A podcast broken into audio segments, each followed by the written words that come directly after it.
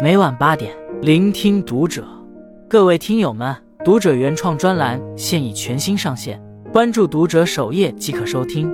今晚读者君给大家分享的文章来自作者一条：九秒被骗二百四十五万，AI 诈骗正在爆发。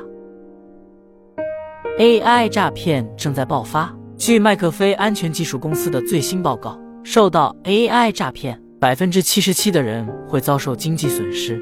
诈骗者通过被害人的社交媒体、上网记录，采集其各方面的生活信息和行动轨迹，合成对方的声音、人脸，诈骗其朋友、亲人、同事，让人防不胜防。去年 AI 诈骗案频发，九秒被骗二百四十五万。十分钟被骗四百三十万等诈骗案件多次登上热搜。据安徽警方通报，去年四月，有人换脸成被害人的好友，称有一个项目招标需要周转资金，视频通话仅九秒钟，就诈骗到二百四十五万。去年十月，有博主发文称，有人通过 AI 换脸制作他的不雅照片，对他进行敲诈。如何识别 AI 诈骗？碰到后应该怎么办？我们和 AI 诈骗的亲历者 AI 工程师聊了聊。一，声音和脸都像我朋友，其实却是诈骗犯。自述：安安，二十岁，大学生。我目前正在读大二。有一天，我在 QQ 上收到了一个好朋友发来的消息，寒暄了几句后，他说他的微信被限制了，想转钱到我的银行卡，让我帮他买个东西。涉及到钱，我就比较谨慎了。我说我们先视频一下，他也没犹豫，打开了视频。因为长相、声音和我朋友一模一样，我们视频了五秒钟就挂了。确认了脸，我便放松了警惕。安安和对方的聊天截图，我问他想买什么，他没回复，直接让我发银行卡号过去，他转钱给我。我没有多想，把卡号发给了他。他给我发了个充值 Q 币的链接，让我点链接帮他买三千五百元的 Q 币。我当时也挺奇怪的，无缘无故为什么要买 Q 币？我问他是不是在做暑假工，但他跳过了我的问题，说已经把钱转过来了，问我收到了没有。我并没有收到。他开始兜圈子，说再去问问客服确认一下，让我先帮他买一下，钱一会儿就能到账。如果我大意一些，钱也就转过去了。但我再次起了疑心，就让他再接一次视频电话。这时候他也有些不耐烦，说就是我本人。你放心，我怎么能放心呢？我们平常都是在微信上联系，他怎么突然用 QQ 联系我？况且是买虚拟货币，发过来的也是陌生链接。我就用微信跟我这位朋友确认，他说他根本没有在 QQ 上找过我。说实话，我当时都快被吓哭了。又去 QQ 问对方，让他打开视频给我看，打开后还是我朋友的样子，根本看不出来脸是 AI 合成的。他为了让我放心。甚至拿出了身份证给我看，挂了电话，我骂了骗子几句，他看我迟迟不转账，觉得我识破了，就没有继续装了。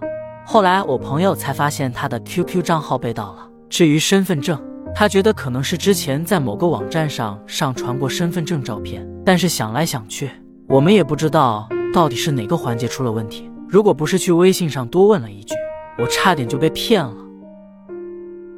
二。留学生被骗，骗子会利用时空差。自述：Mike，二十三岁，留学生。我今年二十三岁，目前在美国读书。说实话，第一次碰到 AI 诈骗的时候，我真的被吓出了一身冷汗。去年圣诞节，我和同学去南美洲玩，那阵子我和我爸妈联络也比较少。有一天半夜，我突然接到我妈的微信电话，接上的时候发现她已经打了三四个了。我当时也吓了一跳，以为家里发生了什么事。她当时带着哭腔问我怎么样，还好吗？我当时也有点懵。编造留学生被绑架是诈骗犯常用的手段。他告诉我，他白天接到我的电话，来电显示是我国内的手机号，电话那头也是我的声音。我说自己在南美洲被绑架了，跟我妈要十万美元赎金，否则就活不了了。没说几句电话就挂了。我妈当时差点就信了。她尝试着给我的手机打电话，发现打不通。当时隔着太平洋，他也没办法确认真假，只感觉声音是我的。他甚至报了警，警察告诉他再通过别的途径确认一下，因为当时是夜里，我的微信也打不通，他有点着急了。后来我爸给我打手机电话，我妈尝试给我打微信电话，两个人折腾了半天。幸好我的手机平常不会关声音。最后，我接到了我妈的电话，我安慰她说我没事，就是在旅游。他当时都将信将疑的问刚才我的声音是怎么回事。我当时根本不知道还有 AI 诈骗这回事，也是吓得够呛。后来我们打开了视频，他看到我真的没事，才放心下来。后来我上网去查。才知道有些 AI 诈骗不仅会黑你的手机通讯录，还会黑进你的微信。除了声音，连脸都是可以伪造的。平常我和我爸妈的联系频率还是比较高的，基本上每周都要打两三个电话。就是那次，我恰好在外面旅行，也发了自己旅行城市的定位，和家里联络就比较少了。所以后来我想，可能就是因为这样，诈骗犯利用了这个空档，通过我的社交媒体知道了我的位置。也不知道怎么黑到了我国内的号码，提取了我的声音来诈骗我爸妈，还特意选择了我晚上在睡觉，可能接不到电话的时间。我是比较小心谨慎的性格，之前也比较保护自己的隐私，比如我在国内的时候，每次收到快递一定会把自己的个人信息涂抹掉再扔快递盒，也不轻易在外面留自己的电话号码，上网记录也会定时删除。但是有时候难免会泄露一些信息，太难防了。三 AI 诈骗的门槛越来越低。AI 诈骗主要指的是什么？AI 诈骗主要采用的技术是 Deepfake，意思就是深度伪造。它是一项人工智能的人体图像合成技术。AI 诈骗主要就是利用这项技术进行换声、换脸，再通过电话、社交媒体进行了欺诈。正常情况下，这项技术运用于哪些领域？它的发展经历了哪几个阶段？早期这项技术主要用于影视剧的后期剪辑，比如说最出名的《速度与激情七》，保罗·沃克出车祸去世后，片子的后半部分就是用了 Deepfake 的换脸技术。二零一八年出现过一个政治方面的恶搞视频，一个美国演员用 Deepfake 技术制作合成了一个视频，奥巴马大骂特朗普是个笨蛋。其实他本人从没说过这种话。这个视频在推特上获得二百多万次的播放，影响力非常大。也就是因为这个虚假新闻，让这个技术慢慢走进大众视野。后来在日本，这个技术也被用来造黄谣，有年轻人通过换脸技术出售伪造的不雅影片。再后来，就开始出现电话语音诈骗，还有我们看到的更高级的换脸变身诈骗。其实一直到二零二二年。AI 诈骗才开始集中大量出现。去年十月，一位自称裸体绘画艺术家的人称自己受到委托，按要求制作某博主的裸体图片。因委托人没有付费，所以他向博主索要五百 USDT 加密货币，约合人民币三千五百元，否则自己将会公开出售其裸照。AI 诈骗爆发的原因有哪些？在早期，硬件设施还不是非常完善。Deepfake 也有一定的技术门槛，需要懂一些相关技术才会使用，所以 AI 诈骗没有那么猖獗。二零二三年被称为 AI 元年，让人惊叹的 ChatGPT 也出现了。可以说 AI 技术的发展突飞猛进，加上这几年计算机硬件革新，计算能力大幅提升，让能使用 Deepfake 的硬件比较容易获得，而且这项技术是开源的，比较容易获取。在专业的软件网站、应用商店，甚至网购平台就能找到，任何人都可以下载、学习和使用，并且经过不断的优化整合，现在的技术壁垒越来越低。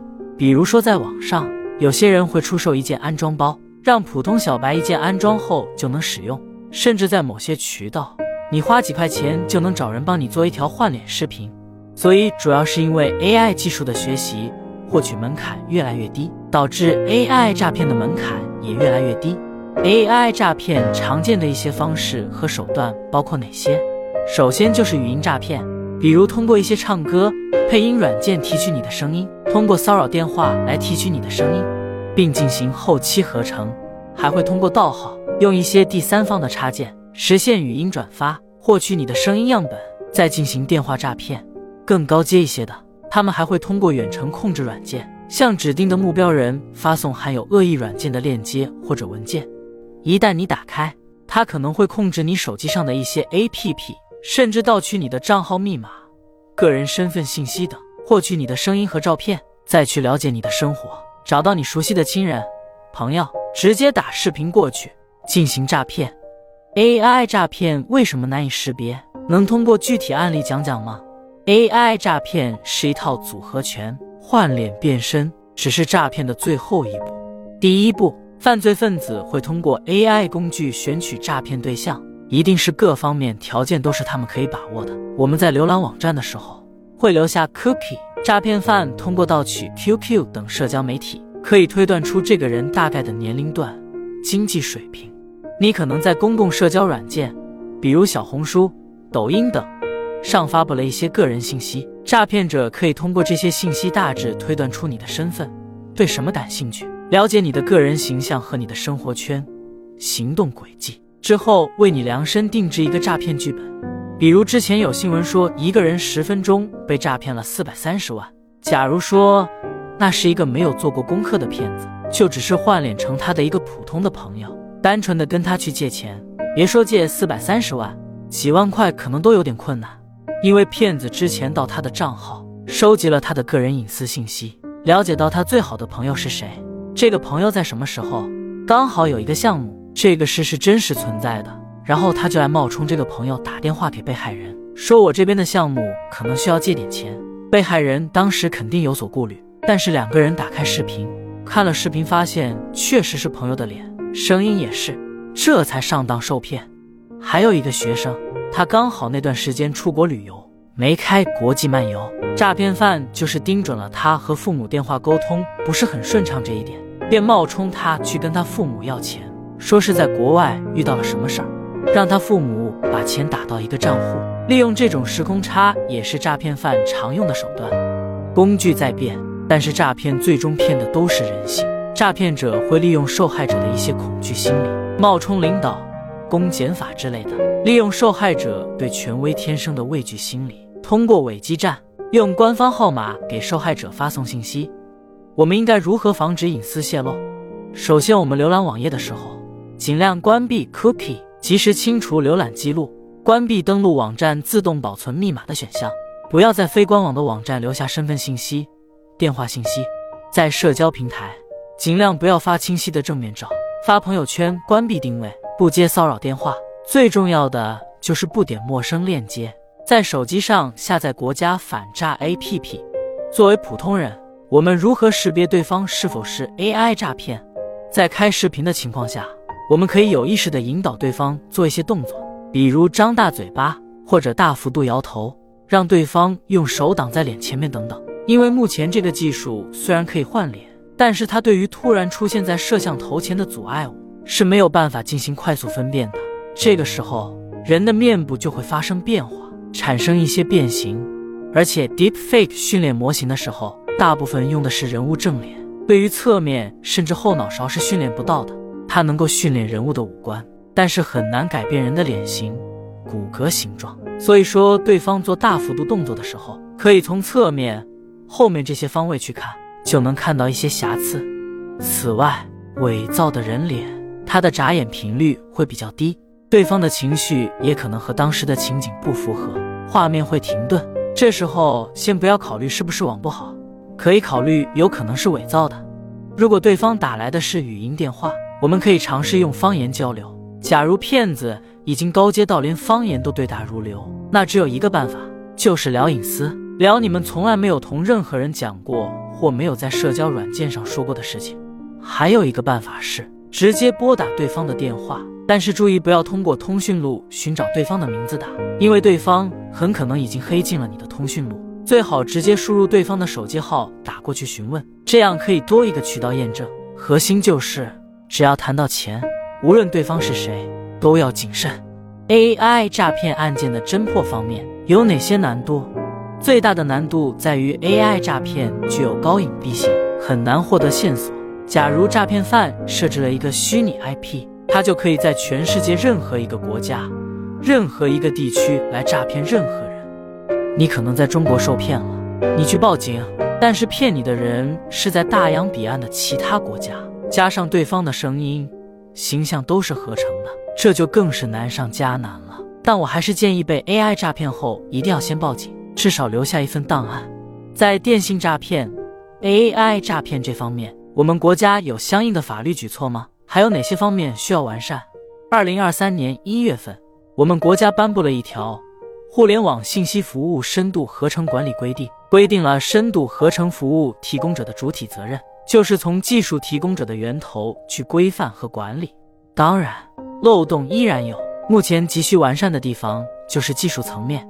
对于第三方软件、AI 软件，我们对他们的拦截、识别技术还是比较滞后的。对于我们来说，AI 工具的使用范围离普通民众还是有些远的。AI 技术更多应用于大健康产业、天气预测等。其实我们普通人也可以提高 AI 技术的素养，多了解一些 AI 知识和它的底层逻辑，这样也有助于我们识破骗局。关注读者，感恩遇见。